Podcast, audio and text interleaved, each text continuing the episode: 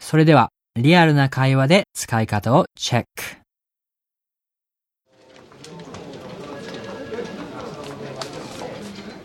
Morning, Nairi. Morning. Oh, what's the matter? Well, I've got all my files on my computer, but my computer has just broken. What? Yeah, everything for the ChemMart meeting later this afternoon. Oh my god, that's terrible. I know, I don't know what to do. Well, still, you have all your files backed up, right? Yeah, I do, but I don't know. Everything's on there, Alan. Everything.